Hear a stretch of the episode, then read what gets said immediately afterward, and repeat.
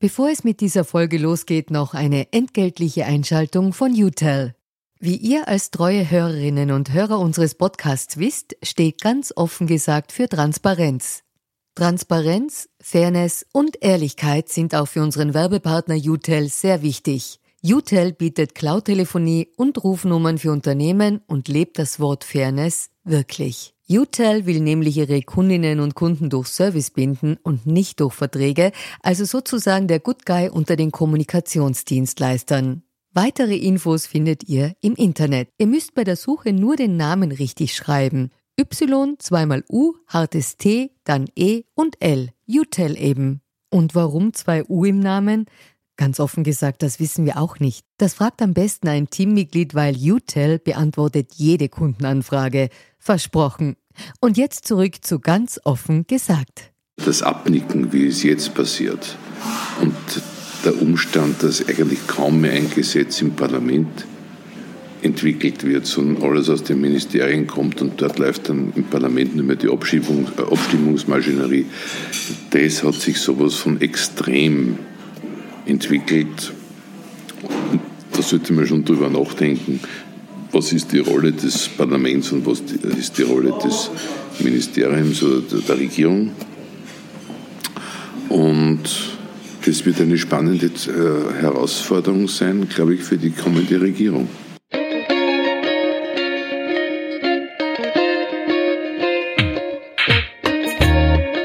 Zu einer neuen Folge von Ganz offen gesagt. Mein Name ist Julia Ortner. Heute wieder einmal aus dem Café Rathaus.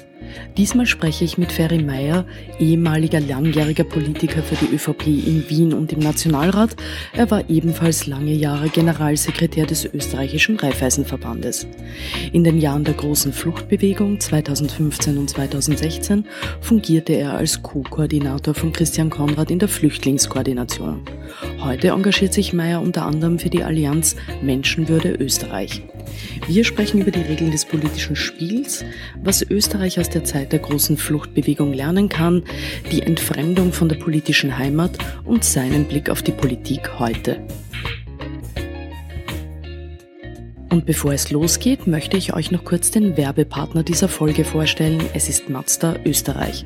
Mazda feiert dieses Jahr sein 50 Jahre Jubiläum in Österreich und war damit 1969 die erste japanische Automarke im Land. Mehr Infos zu Geschichte und aktuellen Produkten in den Show Notes. Ich freue mich sehr, dass du heute zu Gast bist, Ferry. Ich freue mich genauso, habe mich sehr über die Einladung gefreut. Äh, zuerst, du weißt, unsere beliebte Transparenzpassage, woher wir den Gast kennen, warum wir eben zum Beispiel per Du sind. Ich habe dich früher äh, als Politiker äh, interviewt und getroffen. Du warst ja lange in Wien und dann auch im Nationalrat tätig. Äh, und äh, besser kennengelernt habe ich dich nach deiner politisch aktiven Zeit. Das war 2017. Da haben wir dann gemeinsam ein Buch über die große Fluchtbewegung geschrieben. Du warst ja mit Christian Konrad in der Flüchtlingskoordination Organisation 2015, 2016 tätig und das Buch hat dieses Thema behandelt. Es hieß Willkommen in Österreich mit Fragezeichen, was in dem Fall auch wichtig ist. Und in dieser Zeit, nachdem wir dann das Buch vollendet hatten, sozusagen, waren wir dann per Du. Da haben wir uns eigentlich besser kennengelernt. Ähm, du bist mir aufgefallen. Oh je, jetzt kommt beim, was. wie du beim Falter geschrieben Aha. hast. Schon damals. Okay. Ähm, Wobei ich damals noch nicht wusste, dass du die Tochter von Thomas Ortner bist. Das hat er mir dann erzählt, wie ich im Parlament ihn einmal getroffen habe. Mein Papa war auch Journalist und du und kanntest ihn. Ich, ich habe ihn früher. kennengelernt und, und das ist nur jetzt eine kleine Erinnerung. Äh, das war schon Mitte der 90er Jahre. Da hat es ein wunderbares Beisel gegeben in der schönen Laternengasse des Banigel. Mhm. Und dort sind wir zweimal zusammengetroffen und haben damals über Österreich und die EU. Das war also kurz um den Beitritt. Und dann kann ich mich mehr erinnern, auch über die Osterweiterung gesprochen. War wirklich interessante Gespräche und äh, insofern aus dem Grund, aufgrund dieses tollen Gesprächs mit deinem Papa, ähm, bist du mir dann aufgefallen. Und dann deine weitere Entwicklung über ORF, glaube ich, und dann News, äh, war mir klar, dass es eine Chance wäre, dich zu fragen, ob du das Buch, wo ich angefragt wurde, wie ich das Buch schreibe, ob du da mittun wirst. Da habe ich mich sehr gefreut, dass du das getan hast und rückblickend war das auch eine Erfolgsstory.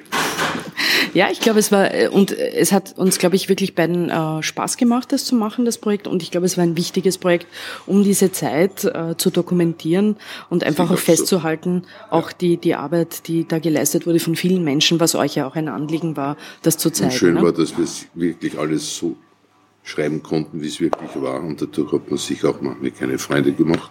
Das zeigt, dass wir eigentlich richtig gelegen sind. Gut, das ist ja eben äh, so wie du, nachdem du ja aus der Politik da schon aktiv draußen warst, konntest du ja die Dinge so beschreiben, wie du sie wirklich gesehen hast. Ähm, Transparenz ist ja ein wichtiger Wert in unserem Podcast, wie du weißt. Daher fragen wir dann auch am Anfang immer auch äh, quasi, wie die politischen äh, Beratungstätigkeiten sind, falls man welche hat. Du warst ja vor äh, der vergangenen Nationalratswahl im Unterstützungskomitee äh, für die NEOS und hast die NEOS vor der Wahl 2017 in Sachen Integration Kommunikation beraten. Da gab es ja auch eine äh, sozusagen in diesem Bereich Beratung von außen, auch für die NEOS. Hast du aktuell irgendeine Beraterrolle für die Partei, für die NEOS? Das Buch hat ja ausgelöst, dass Matthias Strolz bei der Buchpräsentation war. Stimmt, ich kann mich erinnern, ja. Und bei der Buchpräsentation hat er mich gefragt, ob ich mitwirken würde an einem Integrationsplan und Integrationspapier der NEOS, was ich sehr gerne zugesagt habe. Und ich kannte natürlich den Matthias Strolz schon von äh, seinen ganzen Aktivitäten auch innerhalb des österreichischen Wirtschaftsbundes, war er mal auch für die ÖVP tätig. Und das habe ich dann gerne gemacht. Und aus dem heraus wurde auch immer wieder äh, gemeint, ich würde die äh, Neos beraten und unterstützen. Äh, dem ist so nicht. Äh, ich berate nur dann, wenn ich gefragt werde. Das mache ich aber in anderen Bereichen auch. Also das ist in dem Sinn nicht wirklich eine beratende Tätigkeit. Ich habe aber sehr gerne anlässlich der letzten Nationalratswahl jetzt 2019 ähm, die Beate Meindl-Reisinger unterstützt, weil ich zutiefst überzeugt bin, dass wir ein derartiges liberales Element in Österreich brauchen und auch jemand, der für die Transparenz eintritt und für eine äh, Frage, wie geht es in der Bildungspolitik weiter, also Eckpfeiler in der politischen Diskussion abdeckt und das äh, halte ich für wichtig und habe daher auch gerne die Beate unterstützt. Mhm. Äh, du hast ja deine Parteimitgliedschaft in der ÖVP ruhend gestellt. Ich dachte immer 2014, aber es war schon 2012, wie du mich dann aufgeklärt hast. Bist du mittlerweile ausgetreten aus der Partei? Das ist nicht mehr notwendig, weil diese ÖVP, wo ich Mitglied war, gibt es ohnehin nicht mehr. Okay, also das ist 2012 ruhend gestellt und, und somit erledigt. Was damit ja. raus. Verstehe. Äh, du bist ja äh, auch im Jahr 2012 aus dem Nationalrat ausgestiegen. Äh, die Politik hat dich ja allerdings bis heute nicht losgelassen, wie man sieht, auch als natürlich interessierten politischen Menschen. Was fehlt dir denn am täglichen politmedialen Betrieb, den du ja lang erlebt hast? Man erlebt ja bei sehr vielen Menschen, die mal in der Politik lang tätig waren, dass sie sich sehr schwer tun, da loszulassen. Also ich glaube, wenn man in der Politik lange tätig war, dann kann man insofern nicht loslassen, indem man verfolgt, ähm, was sich politisch tut. Also das Studium der ähm, Tageszeitungen, das Verfolgen in den verschiedensten Netzen, was sich politisch tut, ob jetzt im Social Media Bereich oder im, im elektronischen Bereich, das ist einfach ja,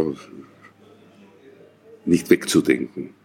Und von da weg beginnt dann die Analyse, was man so hört und liest, was das bedeutet. Und ja, aus dem heraus bildet man sich dann eine Meinung und dann wundert man sich oft, was alles möglich ist in diesem Land. Und gerade dieses Jahr, 2019, ist ja jenes Jahr, wo offensichtlich alles möglich ist, wo man nie geglaubt hat, dass das möglich ist. Mhm. Ibiza und die Folgen, über das werden wir natürlich äh, auch reden. Äh, Du weißt ja aus deiner Erfahrung, Journalisten und Journalistinnen rufen ja sehr gerne Politiker und Politikerinnen an, die sich trauen, etwas zu sagen, ähm, auch mal gegen die eigene Partei was zu sagen, kritisch zu sein. Du hattest ja immer auch den Ruf, äh, gerade auch der eigenen Partei gegenüber kritisch zu sein, ein bisschen aufsässig, ein bisschen widerspenstig. Und man wusste, wenn man mit dir spricht, kann man auch gute Sager bekommen, was ja Journalisten gerne mögen für ihre Geschichten, einen knackigen Sager. Als Nationalratsabgeordneter hast du mit dem Händefalten Goschen halten, so hast du das damals genannt, äh, zum Beispiel auch den Ton im ÖVP-Club damals unter dem Clubchef Wilhelm Molterer äh, so beschrieben. Hast du deine Rolle als Widerspenstiger mit einem guten Spruch, hast du das genossen oder war das deswegen oft auch mühsamer für dich, äh, die Arbeit oder vielleicht auch beides wahrscheinlich? Oder? Ja, erstens habe ich das, was, was ich intern gesagt habe, dann halt auch im Gespräch mit einem Journalisten oder mit einer Journalistin gesagt. Ähm, das hat aber dazu geführt, dass die Reaktion eine ganz andere war, als wie ich es im Gremium gesagt habe. Da ist dann die nächste Wortmeldung gekommen und meistens ist man darauf nicht eingegangen. Okay. Äh, Wenn es dann über die Medien gekommen ist, war dann die große Aufregung da. Und was mich besonders amüsiert hat, es hat nie jemand mit mir direkt gesprochen. Es wurde, entweder wurde äh, der jeweilige Obmann, Landesobmann oder Landesparteiobmann angerufen, da war der Gio Hahn manchmal mhm. derjenige, der, der dann mich angerufen hat, mhm. warum hast du das schon wieder Der Johannes gesagt? Hahn war damals der Parteichef der der dann? Parteichef, ja? genau. Ja, Oder aber es wurde der Christian Konrad angerufen, mhm. der dann gefragt wurde, was ist denn mit dem Ferry los? Mhm. Und Christian Konrad und ich haben uns dann insofern verständigt, dass wir gemeinsam bei solchen Anrufen sollte er oder wird er immer sagen, das ist an sich Sache dieses Abgeordneten aus Floridsdorf, Sie sollen doch mit dem reden, er kann da gar nichts machen. Das ist so gelöst, ja? Okay.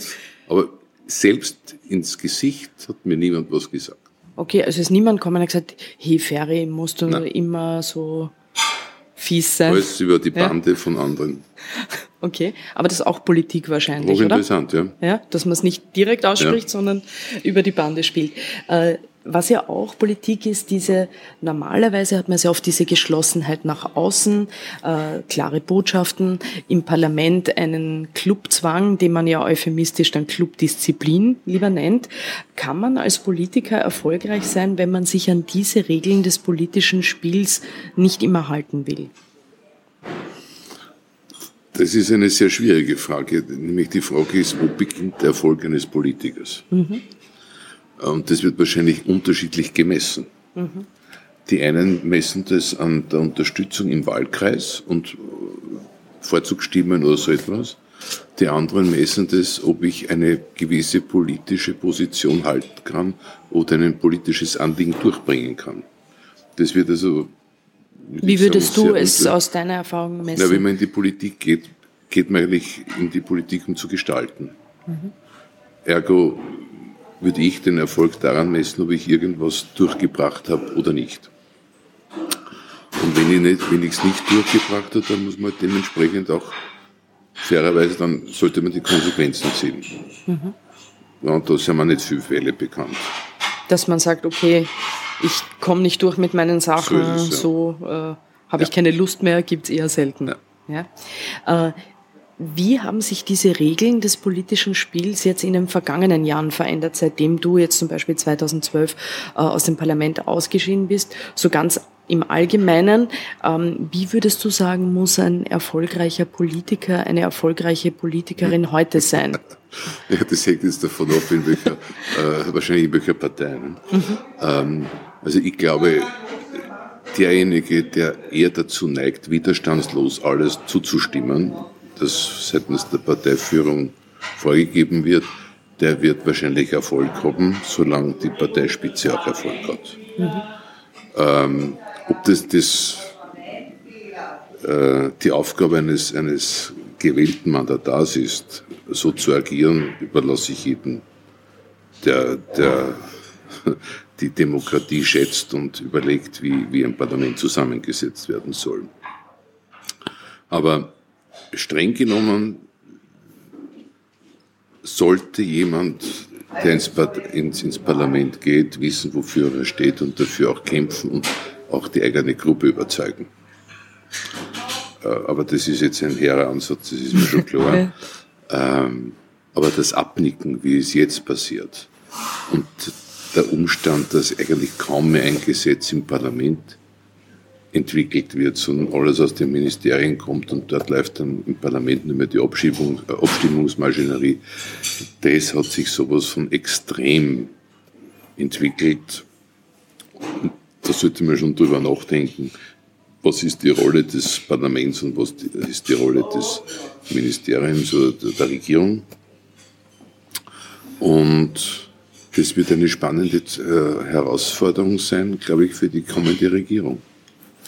Würdest du sagen, dieses eben äh, diese, diesen Gedanken, diese Kritik gibt es ja öfter, das Parlament als Abstimmungsmaschine, ähm, ist aber etwas, was es ja auch in deinen Jahren im Nationalrat durchaus gegeben hat, oder? Also ich kann mich erinnern, es war ja, es gab ja immer wieder Situationen, auch jetzt bei anderen Parteien, zum Beispiel, wenn wir uns erinnern an Sonja Ablinger, die Sozialdemokratin, die ja auch gegen die Parteilinien Oberösterreichin eine äh, sehr äh, Kampf, äh, kampferprobte und kampffreudige Politikerin, die halt in manchen Bereichen auch gegen die Parteilinie äh, sehr klar gestimmt hat. Wurde dann auch, ja, ja. hat dann schlussendlich sozusagen aufgrund offensichtlicher Widerspenstigkeit dann nicht mehr diesen äh, Platz bekommen im Nationalrat. War auch eine längere Geschichte bei ihr, aber diese, dieses Phänomen gab es doch immer, oder? Dass man sich erwartet hat, dass die Abgeordneten äh, mitstimmen, die Parteilinie, oder hat sich das mit den Jahren mehr und mehr verschärft? Na, also aus meiner Sicht hat es wirkliche Persönlichkeiten in den Clubs gegeben, die auch dafür gestanden sind für verschiedenste Themen,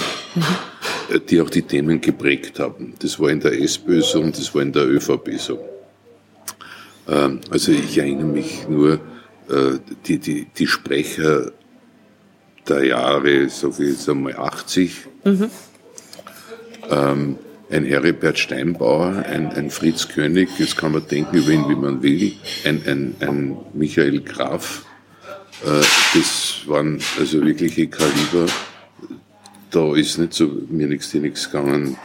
Du bist jetzt derjenige, der nur abzustimmen hat, sondern die haben Politik gemacht und geprägt. Äh, das waren ja Persönlichkeiten, die man zu diesem Thema bei Tag und bei Nacht aufwecken konnte und die wussten, wofür sie stehen. Naja, wie viel wir da noch haben von der Sorte im heutigen Parlament, wäre mir spannend zu überlegen. Vielleicht ist das auch ein, äh, glaubst du, kann das auch einfach ein Zeichen der Zeit sein? Dass das, äh, dass etwas eben wie Clubdisziplin, wie man es ja lieber nennt statt Clubzwang, dass das wieder stärker geworden ist? Das ist eine Frage, wie unabhängig fühle ich mich? Mhm. Und, und das ist ja einer der, der, der Punkte, die man kritisch sehen sollte. Wer ist heute im, im politischen Mandat noch unabhängig? Und, und wer traut sich was zu sagen und zwar so, wie er es empfindet oder wie er es aus verschiedensten Wählergesprächen und so weiter sieht und umsetzen möchte. Und wenn das dann gegen die bisherigen Überlegungen der Partei ist, okay, wie gehe ich damit um dann? Setze ich mich durch, versuche ich ist das Thema zum Durchbruch zu bringen oder sage ich, da kann man nichts machen und gehen wir zum nächsten Thema. Ne? Mhm. Das ist die Frage der Haltung. Mhm. Und die Frage, wie abhängig und unabhängig bin ich? Mhm. Gut, und die Abhängigkeiten oder äh, Abhängigkeiten sich ja von selbst, äh, äh verschärfen jeder, sich natürlich jeder, der auch. aus einem Land, aus einem sagen wir, Wahlkreis kommt oder aus dem äh, Bundesland kommt, der ist bisher immer natürlich ein bisschen abhängig vom Herrn Landeshauptmann. Jetzt kann man sagen, dieses Vorzugsstimmen Modell, das jetzt begonnen wurde, sehr stark jetzt in der ÖVP, wäre ein Mechanismus. Wo man das äh, äh, verbessern ja, könnte auch, ne? Das ist nur am ersten ja. Blick so. Okay. Am zweiten Blick kann man erkennen, also diejenigen, die im ländlichen Bereich kandidieren und vom Bauernbund kommen, werden die Vorzugsstimmen äh, Wahl gewinnen. Diejenigen, die im städtischen Bereich sind, und im Seniorenbund tätig sind und als Seniorenvertreter antreten, die werden wahrscheinlich diese Stimme oder dieses Mandat gewinnen. Jetzt kann man darüber nachdenken, wie, wie sinnvoll eine derartige Vorzugsstimmenaktion ist.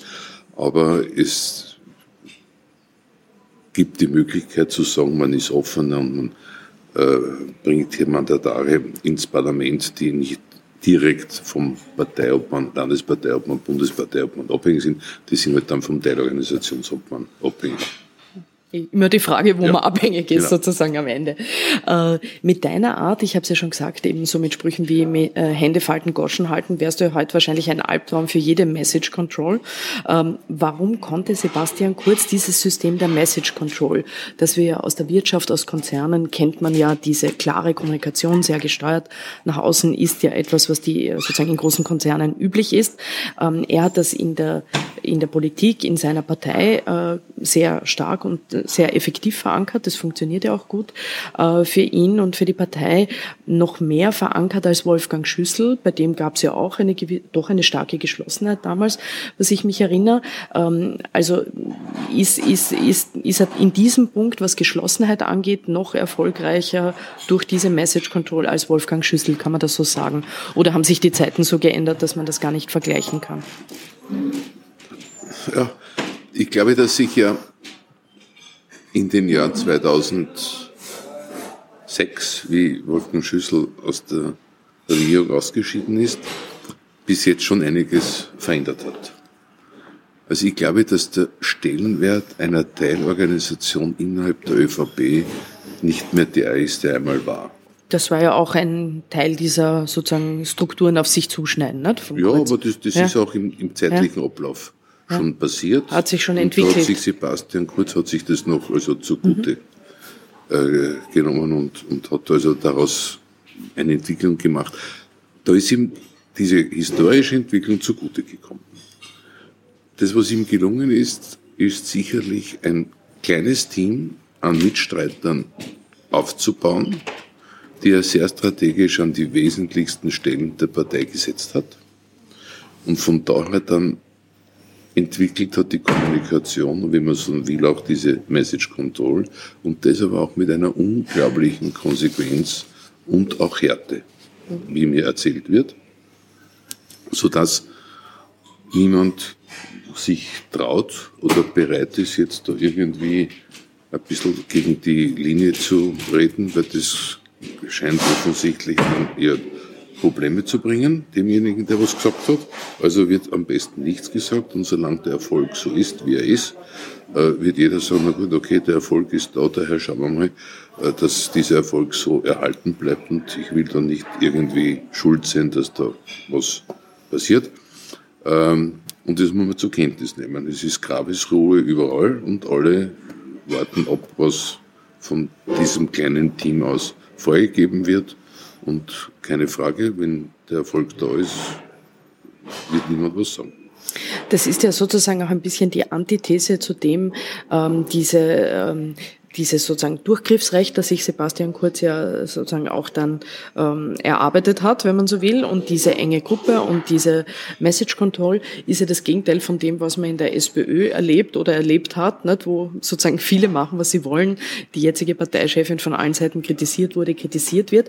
Äh, Bernhard Görg, äh, eben auch langjähriger ÖVP-Politiker, war lange äh, Wiener ÖVP-Chef, hat vor kurzem in einer ganz offen gesagt Folge, was du jetzt beschreibst zum Thema Message Control, fand ich, hat er auch ähm, sozusagen interessant beschrieben. Er hat gesagt, äh, Sebastian Kurz hat die Struktur der ÖVP nicht abgeschafft, er hat sie paralysiert, lahmgelegt durch Gift und das Gift heißt Erfolg. Also es klingt ähnlich wie das, was du jetzt sagst. Äh, und er meinte, würde Kurz eines Tages eben nicht mehr erfolgreicher Chef sein, ähm, dann würden die alten Strukturen, also die Bünde, die alten Probleme äh, zwischen den Bünden wieder zurückkehren. Würdest du auch sagen, dass dieser Befund also kannst du das teilen? Irgendwie ist das schlüssig. Hängt das nur am ähm, Erfolg? Also erstens Oder sind die Strukturen wirklich ist, verändert? Weil du gesagt hast, das Durchgriffsrecht. Ja. Das ist zum Beispiel ein sehr guter Marketing-Gag gewesen. Jeder Bundesparteiobmann hat das Durchgriffsrecht gehabt oder hätte gehabt. Das hängt immer davon ab, ob er davon Gebrauch gemacht hat. Ob man es lebt, sozusagen. Wie stark ja, fühlt er sich. Mhm. Ob man sich traut. Und ob er sich traut. Okay. Also Insofern hat er das gemacht, was an sich jedem Parteiobmann zusteht. Er hat aber daraus eine äh, Kommunikationstechnik gemacht oder äh, versucht zu kommunizieren. Das ist er und er verlangt, dass er das kriegt, was ihm eh zuerstellt. Ne? Nicht deppert gemacht, dass ich was verlangt, was eh selbstverständlich ist. Zeigt in der Folge, der hat sie durchgesetzt. Ne? Ähm, Insofern war das ein kleiner Bluff, aber okay, das ist erlaubt.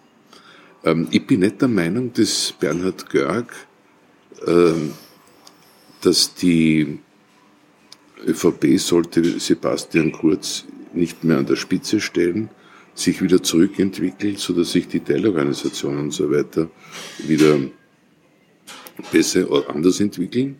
Das glaube ich nicht. Ich glaube, da ist alles aus. Es wird nur mehr Landesorganisationen geben. Also die wähligen Landeshauptleute und deren ÖVP-Organisation wird sich halten, aber die Bundesebene wird orientierungslos herumirren, weil man überhaupt nicht mehr, weiß, in welche Richtung man geht. Äh, ich sage es bewusst nicht links und rechts, vor oder zurück, sondern es wird eine sehr, sehr große Orientierungslosigkeit um sich greifen. Und wenn dann die Landeshauptleute von sich aus glauben, sie müssen da jetzt gute Tipps geben, wird die Orientierungslosigkeit noch größer werden. Ähm, wie glaubst du, ist jetzt wieder ganz allgemein, also jetzt betrifft die ÖVP, aber natürlich die anderen Parteien auch im, im Parlament und im System, wie kann man heute denn, ähm, es gibt ja immer diesen Gegensatz, äh, haben wir eh schon ein bisschen angesprochen, in der Politik eben zwischen pragmatischen Entscheidungen, zwischen Pragmatismus und Populismus natürlich. Wie kann man denn ähm, heute in Richtung der Wählerschaft überhaupt noch Politik, erfolgreiche Politik machen, die bei der Wählerschaft ankommt, ohne mehr mehr oder weniger Populismus? Das ist ja wieder eine Grundsatzfrage. Mhm. So wie ich gesagt habe, geht man in die Politik, um was zu gestalten.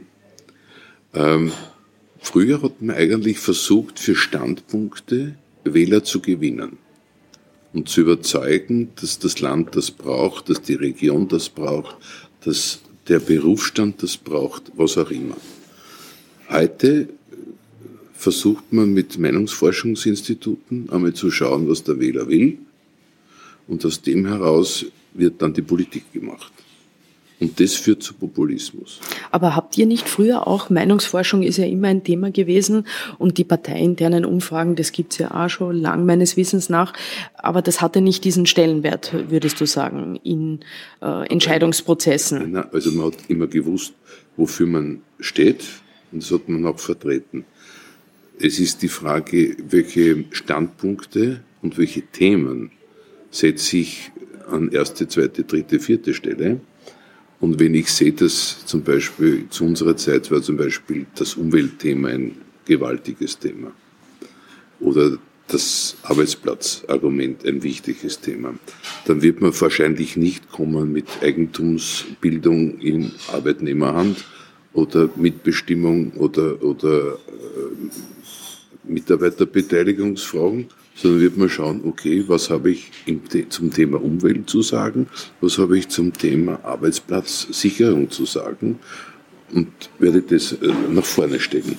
Aber man hat das, was man versucht hat zu vertreten und wofür man steht, in die Aussage gestellt. Das wird ja heute kaum mehr gemacht. Heute wird ja zuerst einmal geschaut, wo die Leute Angst haben und aus der Angst wird Politik gemacht.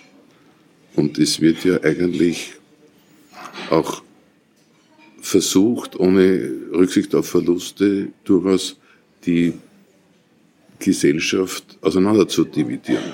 Hat überhaupt keinen Schmerz mehr, mit Unterstellungen Dinge zu behaupten und darzustellen, um die Politik dadurch zu untermauern.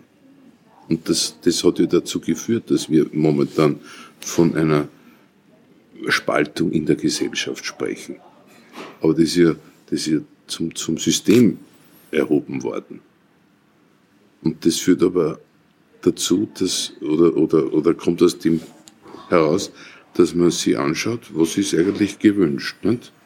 Und, und das behauptet man dann. Und dann kommt man eben dazu, dass man dann im christlich-sozialen Bereich, wie man behauptet, man sei das, ein bisschen aus der Spur kommt und nichts mehr merkt von christlich-sozial, wie man dann sicher geht und sagt, naja, Mindestsicherung kürzen wir ein bisschen, weil die, die arbeiten, die dürfen nicht die Dummen sein oder solche Sprüche.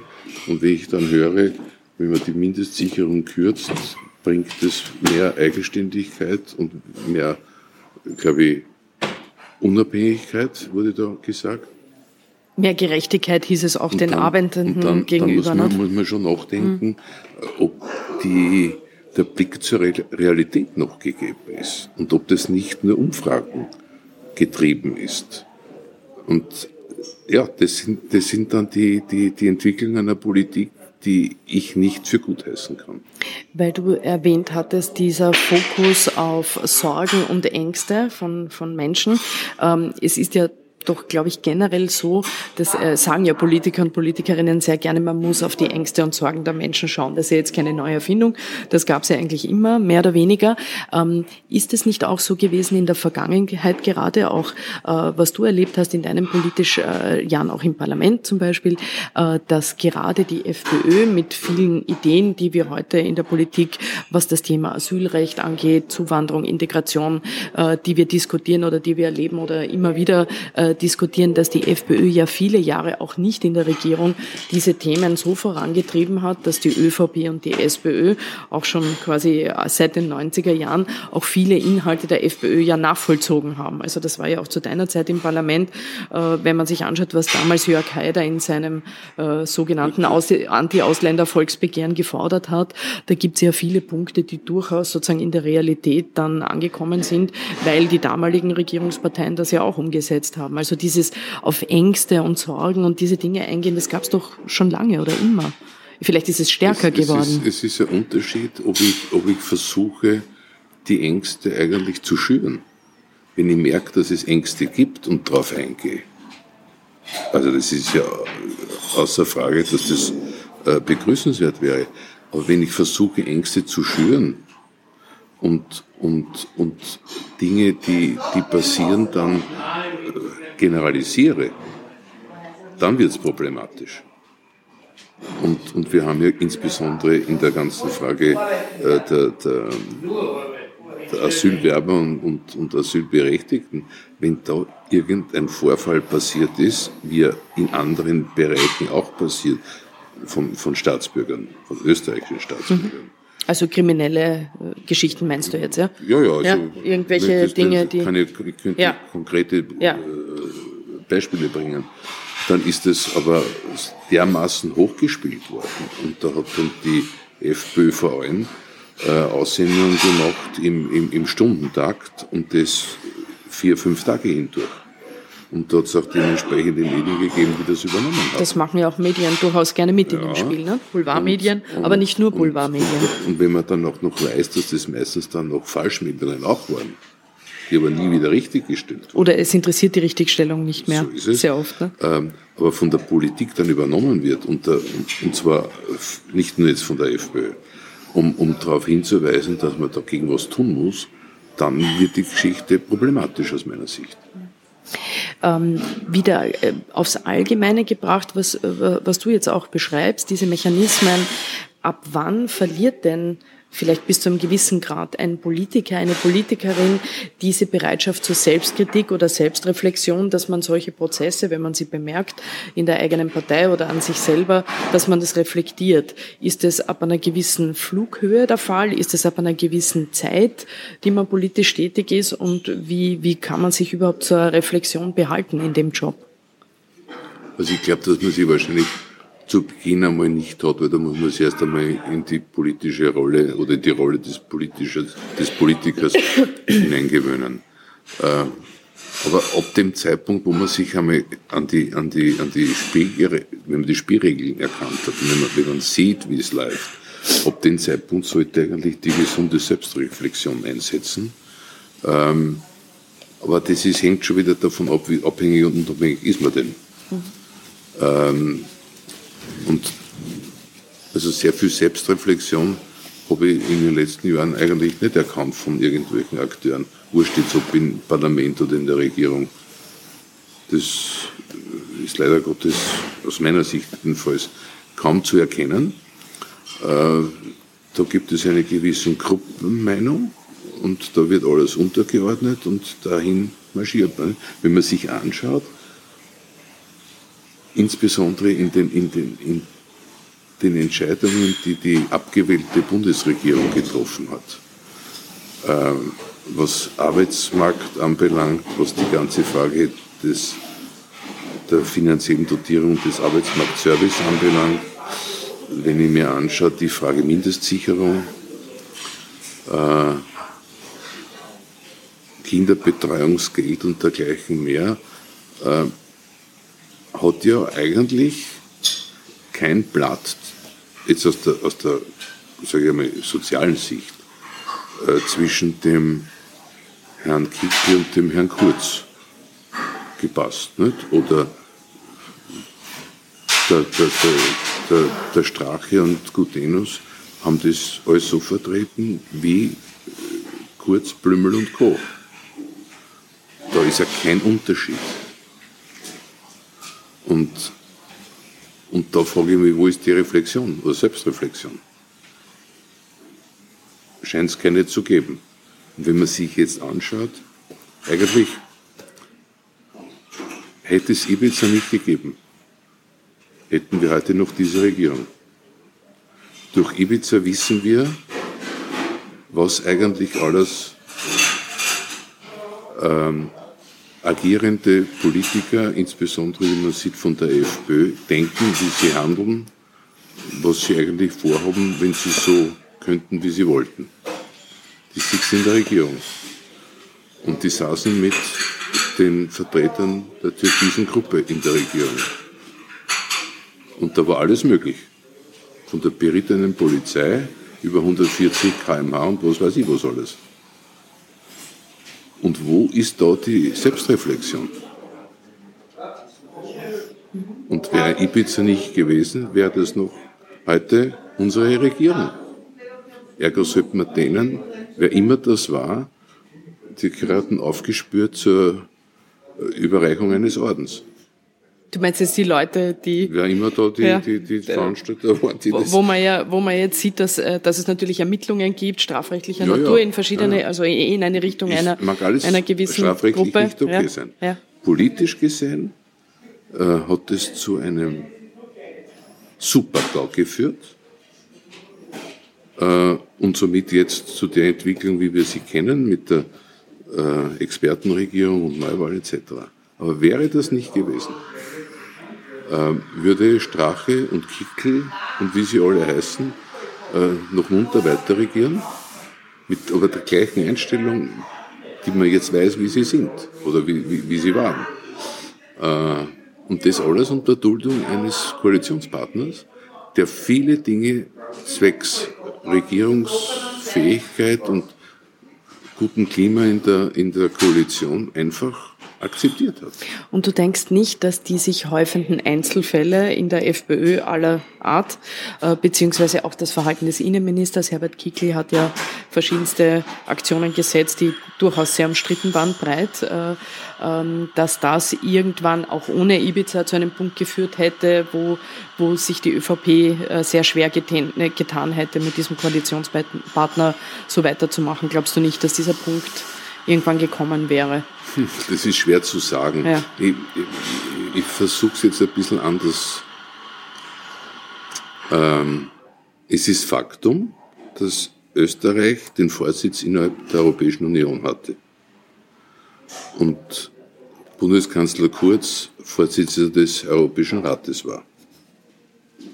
Und das haben wir ja ein halbes Jahr lang äh, gemacht, wie jedes andere Mitgliedsland auch Europas.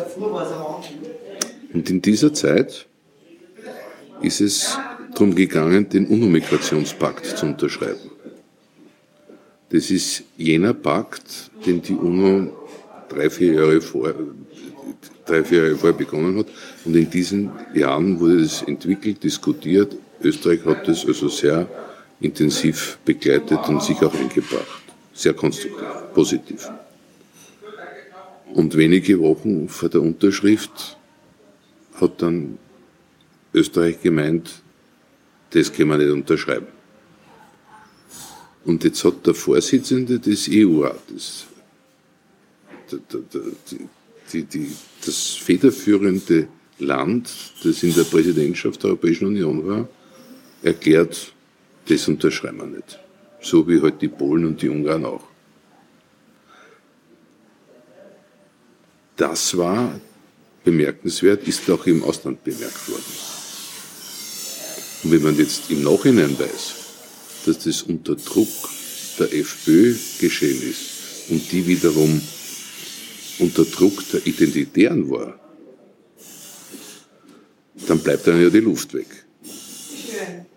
Und das ist ein Spitzbubenakt. In, in der Frage zu sagen, du unterschreibe ich nicht, äh, weil das könnte man innenpolitisch schaden. Das ist auch wieder die Frage, wofür stehe ich und wofür stehe ich nicht. Und wo ist die Selbstreflexion? Und nachdem das passiert ist, kann ich deine Frage, wann immer da vielleicht was passiert wäre in den nächsten Jahren, sollte die Regierung noch Bestand haben, kann ich nicht beantworten, weil ich weiß nicht, ob es da Schmerzgrenzen gegeben hätte. Ja, ist wahrscheinlich auch äh, eben ein Migrationspakt war natürlich dann auch eine äh, war durchaus eine große Debatte dann, das nicht äh, ja. nicht dabei sein. Ne? Und das muss, ja. man, das muss man wissen, dass ja das das erste Mal der Versuch der Europäischen Union, äh, der, der, der, der UNO war, einen Ansatz zu finden, die Migration alle Probleme der Migration sukzessive halt einmal anzugehen. Das wäre die erste Basis gewesen. Weil wir immer sagen, wir wollen ja irgendwelche Hilfen vor Ort und, und, und dass also diese Migrationsströme, von der man sich ja äh, viele fürchten, irgendwie in den Griff kriegt. Das wäre das erste Mal der Ansatz gewesen und da sind wir dann munter nicht dabei. Also es ist wirklich eine beachtliche politische Leistung. Du hast ja eben, das ist ja auch ein, ein Thema für dich, auch ganz stark seit dem Jahr 2015, wo du dich ja äh, engagiert hast in der Flüchtlingskoordination mit Christian Konrad. Da war es ja so, dass ihr damals äh, zur Unterstützung, das war damals die rot-schwarze Regierung, Bundesregierung, äh, quasi angetreten seid in, in dieser ehrenamtlichen Funktion. Ähm, damals die Situation wissen eh noch viele, Beispiele, aber um nochmal zu erinnern, im Erstaufnahmezentrum in Dreiskirchen wusste man damals nicht, wie man die vielen Menschen organisieren soll, wie man um, umgehen soll, unterbringen soll. Es gab viele Gemeinden in Österreich, die keine geflohenen Menschen aufnehmen wollten oder sich da gesperrt haben. Äh, die Politik, die Verwaltung waren irgendwie heillos überfordert in dieser ersten Phase.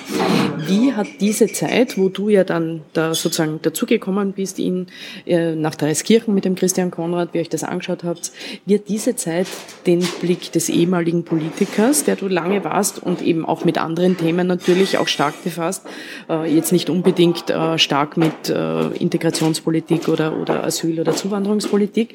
Wie hat das deinen Blick ähm, auf die Politik, aber vielleicht auch aufs Leben verändert, diese Erfahrung damals? Also es war in der Tat so, dass ich ja bis zu diesem, glaube ich, 24. August äh, 2015 mit diesen Fragestellungen und Problemstellungen nichts zu tun hatte. Und das ist ja von, von heute auf morgen so geschehen. Und wenn wir uns zurückerinnern, das war ja auch der Tag, wo die 71 Toten in dem, in dem LKW, LKW, gefunden wurden. Auf der, auf der A4 waren. Ähm, und wir waren an dem Tag in Preiskirchen. Christian Konrad und du damals. Dr. Konrad und ich mhm. waren, waren in Preiskirchen und haben uns einmal dort ein Bild gemacht von einer Einrichtung des Bundes für, sage ich einmal, als Erstaufnahmezentrum maximal 800 Personen und 5000 Menschen war zu dem Zeitpunkt dort. Und dass eine derartige Anlage heillos überfordert ist, würde jeder also von sich aus gleich einmal annehmen. Ähm, die Vertreter des Bundes äh, haben das aber anders gesehen. Meine, also ein Campingplatz, der für 800 Personen ausgelegt ist und 5000 dort sehen, wird ein Problem haben mit der sanitären Versorgung. Ist ja gar keine Frage. Also das war in dem Fall auch so. Natürlich kam noch dazu die ganze Frage der medizinischen Versorgung. Es hat ja viele, viele Erkrankungen gegeben und auch die Frage des, der Ansteckungsgefahr in dem Bereich war sehr groß. Das hat also die Vertreter des Bundes wenig gekratzt. Das haben wir dann versucht anzusprechen und haben auch dementsprechend dann die Maßnahmen gesetzt. Aber was hat mich wirklich beeindruckt oder was habe ich gelernt? Erstens habe ich gelernt, die unglaubliche Kompetenz der NGOs, die in diesem Bereich tätig sind. Da meine ich das Rote Kreuz, die Diakonie, die Caritas, den Arbeitersamariterbund, die Volkshilfe und das Hilfswerk. Die sind mir äh, Malteser noch in der Zeit, wie das bei den Bahnhöfen war.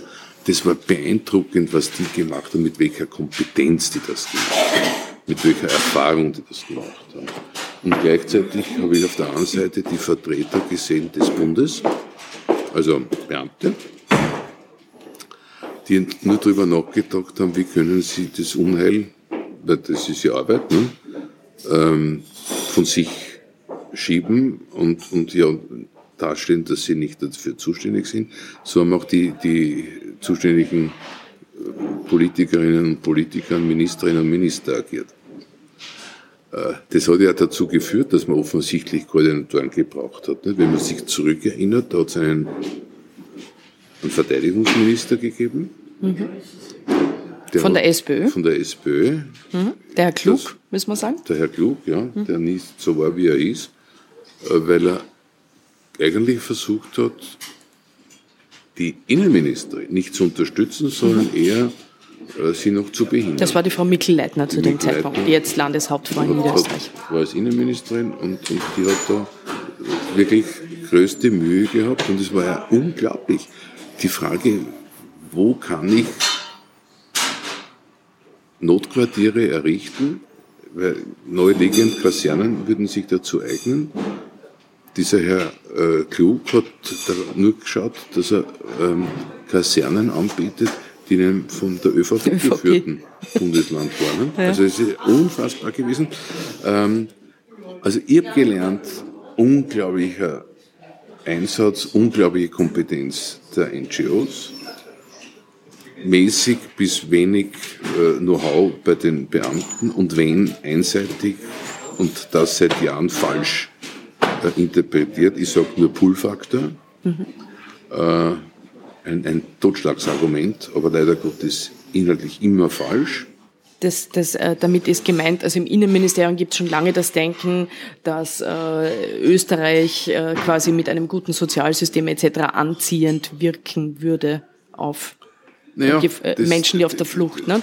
Also man geht na, immer vom Pull aus und nicht wird, vom Push. das, das argumentiert, wir dürfen jetzt nichts machen. Dass ja, die Leute aufnehmen, weil dann kommen immer Dann ist es attraktiver, nicht? wenn man irgendwas macht. Und ja. ich habe immer gesagt, das lag schon einmal daran, dass die zuständigen Politikerinnen und Politiker nicht wirklich an jenen Stellen waren, wo die Geflüchteten nach Österreich kamen, das erste Mal betreut wurden von den NGOs und von den behördlichen Organisationen, weil da hätten sie erkannt, dass die eigentlich alle nicht in Österreich bleiben wollten, sondern alle weiter wollten Richtung Deutschland, Schweden etc. Und von da hätte man schon einmal können eine gewisse Entspannung äh, ableiten, äh, dass dem nicht so ist.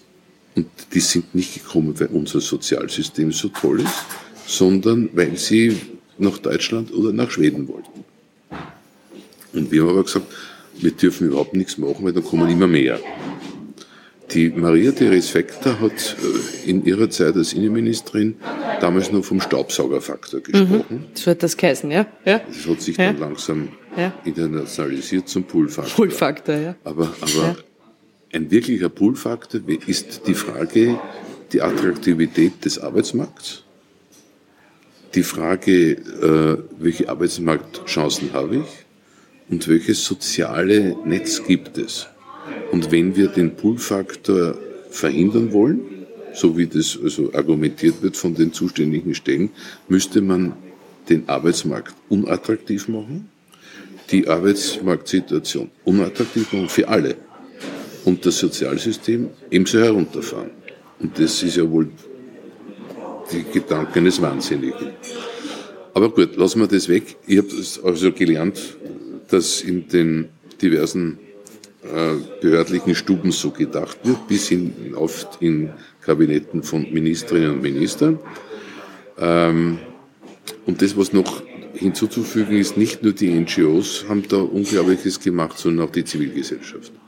Die, die Träger dieser, dieser Zeit in Wirklichkeit waren, die Tausende und zigtausende äh, Freiwilligen, die an den Grenzen, an den diversen äh, Stellen, wo die Notquartiere errichtet wurden, geholfen haben. Wird alles, also heute, also hat man damals als selbstverständlich angesehen, heute redet keiner mehr drüber, obwohl genau die gleichen noch immer helfen, nur nicht mehr an Bahnhöfen und sonstigen äh, Bereichen, wo es also so Notquartiere gibt, sondern in den Gemeinden, wo, die Integration, wo sie helfen, dass es zu Integrationsmaßnahmen kommt. Äh, und ohne diese Helfer würde es jetzt momentan auch anders ausschauen. Das ist ja das, was, was uns manchmal wirklich wundert, dass die Politik bisher nicht begriffen hat, dass man eigentlich denen danken sollte, dass sie unbedankt, freiwillig hier Dinge, Dinge, Dinge tun, die eigentlich die öffentliche Hand tun sollte. Das geht so weit, dass sie Finanzierungen oder, oder Zahlungen übernehmen für diejenigen, die hierher gekommen sind, weil der Bund nicht imstande ist, das zu tun. Die Länder sind da teilweise besser, je nachdem in welchem Bundesland. Niederösterreich ist natürlich da eine negative Ausnahme. Das äh, liegt aber an dem Herrn Waldhäusl.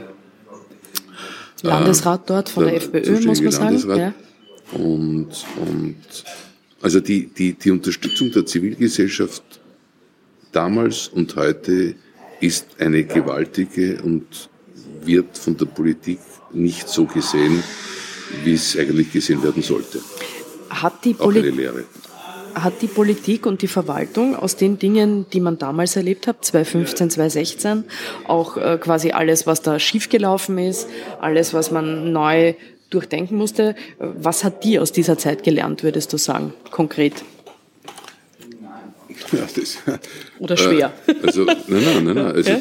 gelernt. Sie hat ja? abgeleitet ähm, ein Gesetz, das beschlossen wurde voriges Jahr, ähm, sogenannte Betreuungsagentur, wo man äh, per Gesetz dann festgehalten hat, dass es äh, zu einer Agentur kommen muss, die die Asylwerber, die zu uns kommen, äh, untergebracht werden, zentral versorgt werden, verpflegt werden und dergleichen. Mehr, möglichst weg von der Zivilgesellschaft, damit also da nicht gleich die ersten Integrationsschritte gesetzt werden können und gleichzeitig auch die bisherige unabhängige Rechtsberatung in den Verfahren dann, was Asylverfahren anbelangt, äh, unterbunden wird und durch staatliche Beratung ersetzt werden soll. Das war ja der Plan, das haben bisher immer NGOs diese Rechtsberatung ja, durchgeführt genau. in der Vergangenheit. Also das war einer der Maßnahmen, war einer der, der Pläne. offensichtlich die, die Regierung daraus gelernt hat. Und jetzt haben sie gemeint, sie machen es äh, selbst besser, was, wo man nur warnen kann. Erstens einmal ist es der Beweis, dass diese Bundesregierung das Engagement der Zivilgesellschaft weder schätzt, noch fördert, noch unterstützt, ähm, sondern eher sagt, also die brauchen wir wirklich nicht, das machen wir selber, weil die bringen da nur Unruhe hinein oder so irgendwie. Ne? Ähm, und dass man dann sich dazu versteigt, auch die unabhängige Rechtsberatung durch, durch äh, eigene Beamte oder wie man das organisiert soll zu machen, ist ja an sich schon ein Scherz ein, ein, ein, ein, leider Gottes, wenn ich Scherz sage, ist das ein bisschen zu beschönigend äh, geradezu gemeint. Es wäre ja geradezu so, wenn Sie in einer Scheidung den Anwalt Ihres bisherigen Partners oder Partnerin übernehmen, der Sie als ja vertreten soll. So kommt mir vor, wenn ich, wenn ich jetzt sage, ich habe zwar auf der einen Seite eine, einen Bescheid, der bekämpft werden soll. Und dann wird eine andere Stelle im Innenministerium, wird dann mich beraten, wie ich gegen den Bescheid vorgehen soll. Also. Ist auch für euch ein Thema bei Menschenwürde Österreich gerade dieses Thema mit der Beratung wir, ein starkes wir, Thema wir, für euch. Weil ne? wir mit den Organisationen, auch mit den Initiativen zusammenarbeiten und das ist, löst ja überall Verwunderung aus. Und ich hoffe, dass das noch ein Thema wird jetzt auch in der politischen Diskussion, weil noch ist nicht, noch gibt es diese äh, Agentur.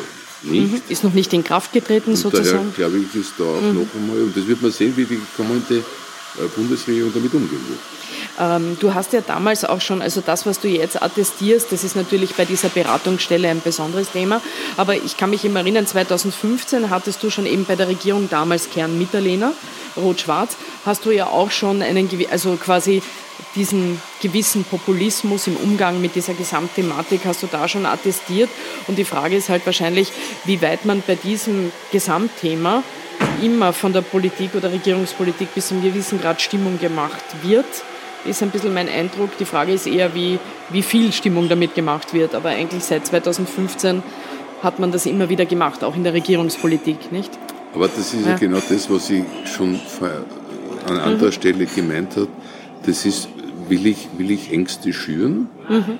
Und in Wirklichkeit hat man ja erlebt, wie, wie die zuständigen Minister, insbesondere jetzt in der, in der schwarz-blauen Regierung oder türkis-blauen Regierung, immer dann, wenn irgendwo ein Problem war, wurde mit einem anderen Thema, meistens was mit Migration und Asyl zu tun hatte, ein anderes Thema überlagert oder versucht, aus die Schlagzeilen zu bringen. Ne? Mhm. Also dann ist gleich mal vom Bahnhof wieder irgendeine Sicherung oder eine zusätzliche Polizeiaktion gemacht worden, um da, weil es könnte wer kommen oder irgendwann an einer Grenze wurde äh, die, die, die Grenzkontrolle etwas erhöht, weil es könnte irgendwas sein, was alles dann nicht stattgefunden hat. Aber es waren alles Maßnahmen, um von einem anderen Thema abzulenken. Und wenn man so Politik macht, ähm, glaube ich, ist man nicht gut beraten. Und ich sage immer wieder, wenn Ibiza nicht gewesen wäre, hätten wir das immer noch.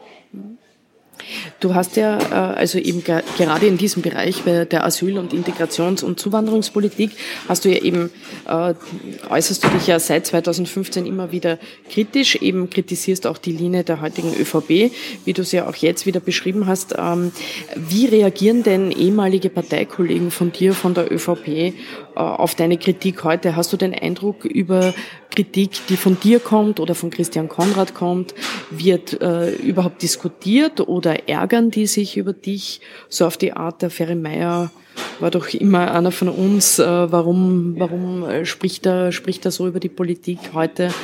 Was ist da dein Eindruck? Ich glaube, die Phase des Ärgerns ist schon vorbei. okay, die war schon. Ja, ja. würde ich glauben. Ja. Aber ähm, es hat sie geärgert, manche, oder war dein Eindruck? Es dürfte der Fall gewesen sein, weil die Rückmeldung, es hat ja wieder mit mir niemand gesprochen, okay. aber die Rückmeldungen, so wie früher. Ja, ja, ja? die Rückmeldungen, ja. die ich hatte, würden den Schluss zulassen, dass sie sich ärgern. Das passiert, glaube ich, jetzt nicht mehr. mehr. Jetzt, sie werden sich ja gar nicht mehr wundern. Ähm, ich glaube, sie versuchen es zu negieren. Okay. Dass man sagt, ja, ja, ja, ja schon. Der hat die Meinung, ja, kennen wir schon. Hat eine andere Meinung.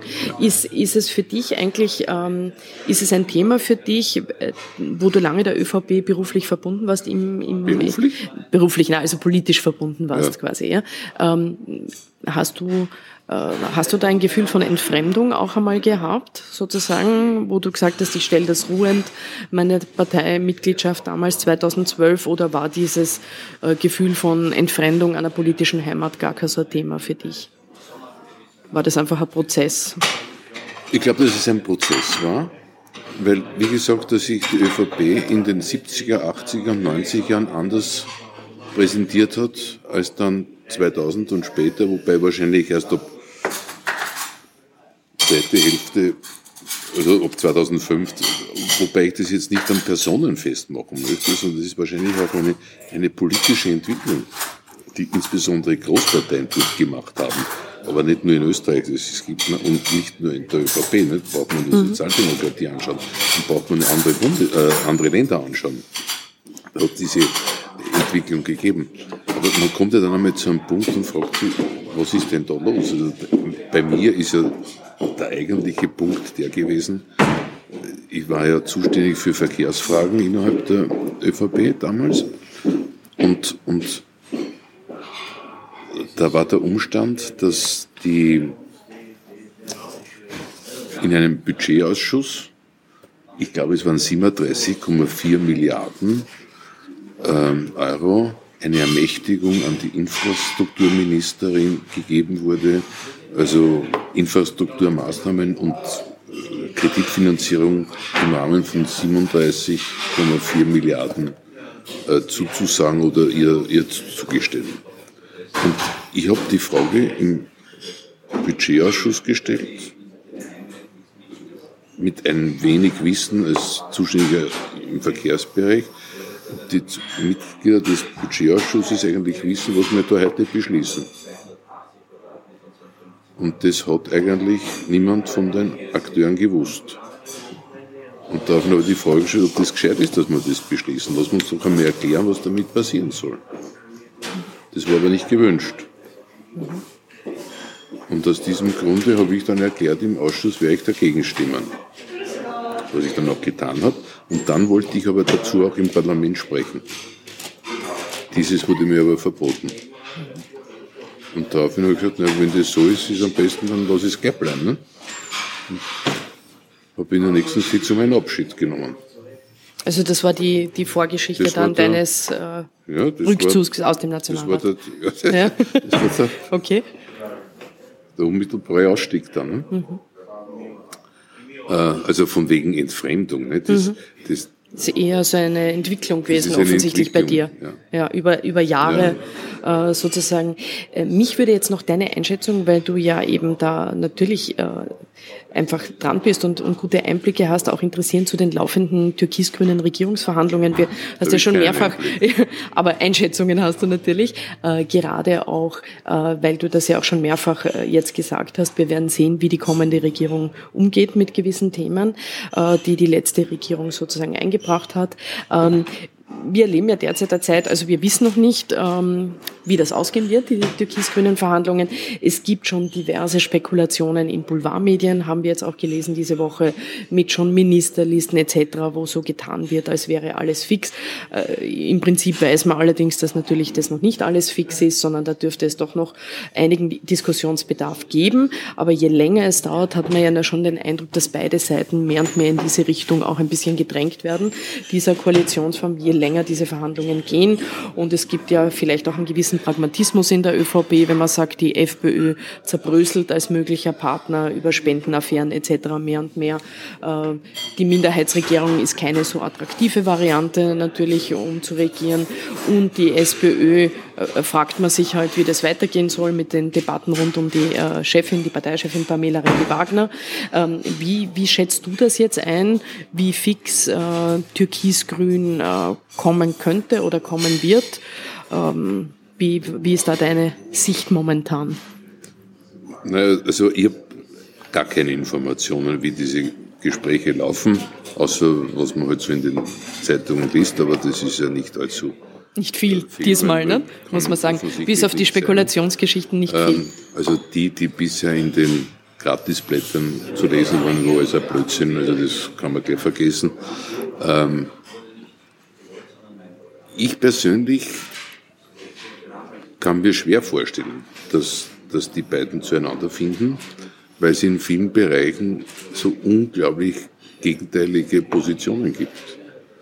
Äh, weil wir über die Bundesagentur für die Betreuung und für die unabhängige Rechtsberatung gesprochen haben, das wäre zum Beispiel so ein Punkt, wo man messen kann, wer sich dann bei so einer Regierungsbildung durchsetzt. Oder auch in der Frage zum Beispiel das Wohnrecht, wie, wie sich da die beiden finden, wird spannend sein. In der Frage, wie geht man mit äh, dem Lobautunnel um, wie geht man mit der dritten Piste äh, Flughafen, Flughafen. Wien-Schwächert um. Ähm, also es gibt äh, auch im, im, im ganzen ähm, Klimabereich und allfällige Finanzierung, Stichwort CO2-Abgabe etc. Also das sind Punkte, wo ich glaube, das wird ein bisschen schwierig werden. Das, was, was sein kann, der Umstand, dass die öffentliche Meinung, wie sie sich jetzt aufbaut, äh, und eine gewisse Erwartungshaltung auch damit einhergeht, dazu führt, dass die beiden den Druck haben, irgendwas zustande zu bringen. Okay. Und wenn man sich auch in den Verhandlungen persönlich näher gekommen ist, wird man auch versuchen, dann das eine oder andere sage ich einmal, nicht so hart zu formulieren. In Überschriften wird man dann versuchen, das Regierungsprogramm äh, äh, zu formulieren. Da ist aber die Gefahr, dass dann irgendwann im Laufe dieser Periode, also der kommenden Legislaturperiode, dann der Punkt kommt, was haben wir da wirklich im Regierungsprogramm gemeint? Und ob dann die, die Stimmung zwischen den beiden Regierungsparteien und den Abgeordneten noch so sein wird, dass man auch weiß, was man gemeint hat an einem Strang zieht und womöglich gerade irgendwo eine Landtagswahl ist und die Abgeordneten aus diesem Land dann nicht bereit sind, mitzugehen und somit plötzlich keine Mehrheit diese Regierung mehr im Parlament hat, weil da gibt es ja nur fünf Mandate Überhang. Wird man sehen. Hm. Also du meinst dann in der Praxis, wenn es funktioniert, natürlich ist, ist, muss man sich anschauen, wie es... Und, ja. und es wäre zu hoffen, weil es an sich ein sehr schönes Modell wäre. Aber ich fürchte, dass sich die ÖVP weniger bewegen wird wollen. Äh, Kraft auch mit dem Hinweis, wir haben da 37 Prozent. Nicht? Was dann für die Grünen schwieriger werden wird und wie die das dann verdauen und ihren, ihren Wählerinnen und Wählern sagen, wird man sehen. Also mhm. ich lasse mich überraschen, ich bin da ein bisschen skeptisch mhm. und würde mich nicht wundern, wenn, wenn es im ersten Anlauf nicht dazu kommt, dann vielleicht noch einen anderen Anlauf gibt, durchaus auch noch ein Gespräch zwischen ÖVP und SPÖ, wie immer das... Ungeachtet der Chefinnenfrage, ja, würdest das, du sagen? Das ist, glaube okay. ich, dann eine zweite ja. Sache. Ich bin mir nicht so sicher, ob nicht jetzt schon Gespräche laufen auf der Ebene der Sozialpartner, äh, um ein wenig zu sondieren. Annäherungen, ja, ja, sondieren bilateral ist ja nicht unüblich ja. in solchen Situationen ja, wie du sagst, also wir werden ja sehen, wenn, wenn unser Podcast herauskommt, werden wir ja sehen, wer weiß, wie uns die Geschehnisse einholen, ob wir mehr wissen, ob es diese Regierungsform geben wird oder nicht. Äh, auf jeden Fall glaube ich auch so, wie du sagst, dass äh, diese türkis-blaue politische Kultur, die, die du jetzt auch geschildert hast, und die sozusagen der Übergang oder die Umwandlung in eine türkis-grüne politische Kultur, dass das auf jeden Fall ambitioniert ist, weil es werden sich ja Dinge in manchen Bereichen sehr ändern müssen, dass sich das ausgeht. Na, nicht? Also grundsätzlich ist immer jede Regierungsform recht, wo die Blauen nicht vorkommen. Ähm, aber nachdem sich die ÖVP so stark an FPÖ-Positionen angenähert hat, hoffe ich, dass die Grünen die Kraft haben, die ÖVP von diesen Positionen wieder wegzukriegen. Und das werden wir dann sehen. Das werden wir sehen und wie und wenn es so ist, auch sehen, wie es umgesetzt wird. Was mich noch äh, äh, im Prinzip auch ein bisschen noch ein Ausblick von dir interessieren würde. Du kennst natürlich auch die Wiener Verhältnisse gut, warst ja auch lange in der äh, Landespolitik in Wien. Ähm, jetzt, was die Heinz-Christian Stachel betrifft, mit den äh, täglichen Turbulenzen und Affären, die man äh, von ihm nachlesen kann, mit irgendwelchen Nachrichten, SMS, Spenden, Spesen, äh, äh, Skandalaffären fragen. Ähm, jetzt gibt es ja natürlich die Theorie, dass er nächstes Jahr in Wien bei der Wienwahl, die ja sehr wichtig werden wird, allgemein auch bundespolitisch sehr interessant und wichtig werden wird, dass er da mit einer eigenen Gruppe, Truppe auftritt gegen, gegen die Ex-Partei. Du kennst ja die Wiener Freiheitlichen auch ähm, aus deinen Zeiten da in der Kommunalpolitik. Wie schätzt du das ein? Also da gibt es ja jetzt schon Thesen, wenn er antritt, antritt, kann er natürlich es, äh, kann er es natürlich schaffen, der FPÖ da was wegzunehmen. Wie siehst du das? Wien und die Freiheitlichen und den Heinz-Christian Strache? Ja, also ich gehe davon aus, dass er alles probieren wird, um, um da in Wien zu kandidieren. Müsste halt das Geld zusammenkriegen, Ich, ich glaube, dass das ja. gar nicht so schwierig werden wird, einmal was ja. die Frage der Kandidatur rein nur vom, vom, vom wahlrechtlichen Standpunkt her. Weil Üblicherweise braucht man Unterstützungserklärungen von Bürgern, die notariell beglaubigt unterschreiben müssen etc. Oder es bedarf nur drei äh, Unterschriften, Unterschriften, von Abgeordneten. Abgeordneten ja. Nachdem die FPÖ, so wie sie momentan dasteht, bei der kommenden Landtagswahl sich wahrscheinlich halbieren wird, können diejenigen, die jetzt die Mandate der Nummer 25, also von 20 aufwärts bis 33, gut, wie viele Mandate die jetzt haben, können Sie ausrechnen, dass Sie nicht mehr im, Parlament, äh, im Landtag sitzen werden. ergo sind die anfällig für jegliche Signale von Herrn Strache. Geh, unterschreib bei mir und du kommst bei mir auf die Liste, weil die Chance, dass sie vielleicht hineinkommen, sehen die. Also ich glaube, das wird damit zustande bringen. Das zweite ist dann die Frage, wie schaut es aus mit finanziellen Mitteln? Mhm. Da hat er ja schon den Herrn Stronach getroffen, wie wir wissen. Ne? Da glaube ich, dass, ja. man, dass man in der heutigen Zeit nicht mehr dermaßen große Beträge braucht, um, um vorzukommen. Der hat Strache jetzt auch eine Medienpräsenz, die beachtlich ist. Ja, die, Frage Inhalt, ist, ob er die weg. will, aber ja, er ist auf jeden Fall in den Medien. Aber, ja. aber er wird auch sonst in den Medien vorkommen. Und wenn Sie sich an, oder wenn du dir anschaust, die die Zeit, die heiße Zeit der letzten drei, vier Wochen vor dem Wahltag, was sich da medial abspielt an Fernsehdiskussionen und sonstigen äh, Möglichkeiten, sich zu präsentieren. Du brauchst fast nicht mehr die Mittel durch aufwendige Plakate und was weiß ich was alles. Äh, also das sehe ich nicht so. Im Social Media Bereich hat er eine gewisse Erfahrung. Äh, das wird er versuchen wieder einzubringen, nachdem ihm seine äh, Website oder, oder sein Facebook-Account, Facebook sein großer, ne? worden ist. mit den 800.000 ähm, also, Fans. Das wird ein bisschen anders machen. Ich glaube nur, es wird insofern spannend werden, weil die Kronenzeitung wird ihm, glaube ich, nicht sehr helfen. Ja. da kann man sagen, die sind jetzt gegen ihn und seine ja, Frau. Ne? Ich, das ist und, und sehr aus, deutlich. Aus dem Grund, Heute äh, damit wahrscheinlich auch, logischerweise. Ja, wird es ne? da insofern ein bisschen schwieriger. Und soll es dazu kommen, wird es ein, ein, ein, ein, ein Versuch, eins zu eins Versuch, ähm, wie erfolgreich bin ich im, als quasi Einzelkämpfer mit wenig finanziellen Mitteln gegen die geballte Ladung des Boulevards mit der Möglichkeit im Social Media Bereich zu kommunizieren, wie erfolgreich bin ich. Das wird spannend. Mhm. Wird auch äh, interessant zu sehen. Ja, wie ich das glaub, ausgeht. dass wir einiges erleben werden. Mhm. Zum Abschluss hätte ich jetzt ähm, noch eine Frage, wo ich vielleicht doch eine Parallele auch zwischen dir ähm, und der heutigen ÖVP-Führung gefunden zu haben glaube. Du kannst mir natürlich dann gleich wieder korrigieren und sagen, das stimmt nicht. Äh, weiß nicht, ob du das auch so siehst. Wir haben ja auch darüber gesprochen, Sebastian Kurz setzt ja sehr stark in seinem Umfeld auf einen kleinen Kreis von vertrauten Menschen, von vertrauten Weggefährten, Gefährtinnen, äh, auf deren Fähigkeiten, Loyalität er komplett vertrauen kann.